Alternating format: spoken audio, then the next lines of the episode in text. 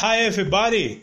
Eu sou o professor Marco Lucas, estamos de volta para podermos desfrutar um pouco mais da língua inglesa e hoje vamos trabalhar num tópico chamado Present Perfect Continuous. Então vamos lá, matéria.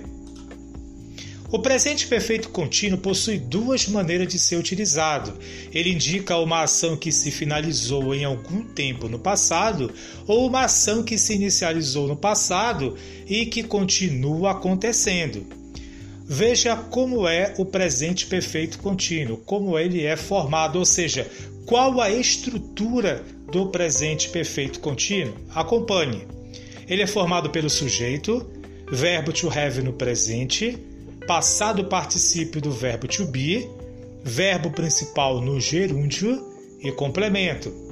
Lembre-se, sujeitos são os pronomes pessoais, o verbo to have no presente, que pode ser duas formas, have ou has, passado particípio do verbo to be, que será o been, e o verbo principal no gerúndio.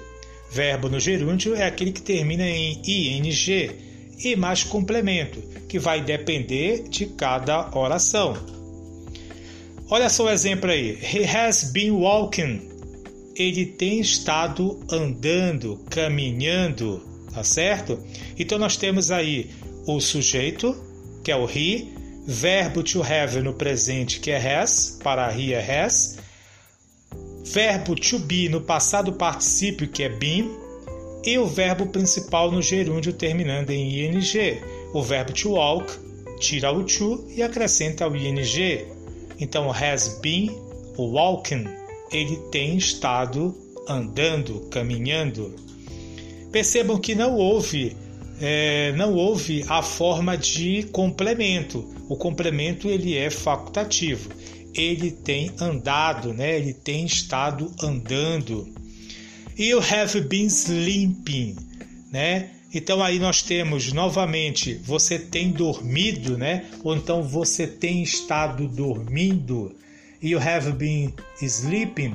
Então você tem aí o sujeito, o verbo to have no presente simples, que para pode ser have or has, para you é have. Você tem aí o passado particípio do verbo to be, que é been, e o verbo principal no gerúndio, que é o acréscimo do ing.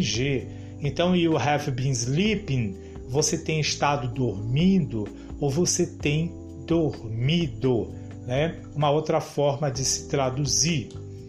Veja outra frase aí. You haven't been dancing with her. Você não tem dançado com ela. You haven't. Então aí eu faço a forma de negação acrescentando a partícula not. Have not ou então a simplificação haven't. You haven't been dancing with her. Você não tem dançado com ela. E you have waited for a long time. Você tem esperado por muito tempo. Tá? Então você tem aí uma forma é, de estrutura dessa, desse tempo verbal, o present perfect continuo. Então não esqueça, sujeito, verbo to have no presente, passado particípio do verbo to be, que é been, verbo principal no gerúndio, que é o acréscimo do ing, mais o complemento. Ok? Qualquer dúvida, passa uma mensagem pelo WhatsApp que a gente retorna.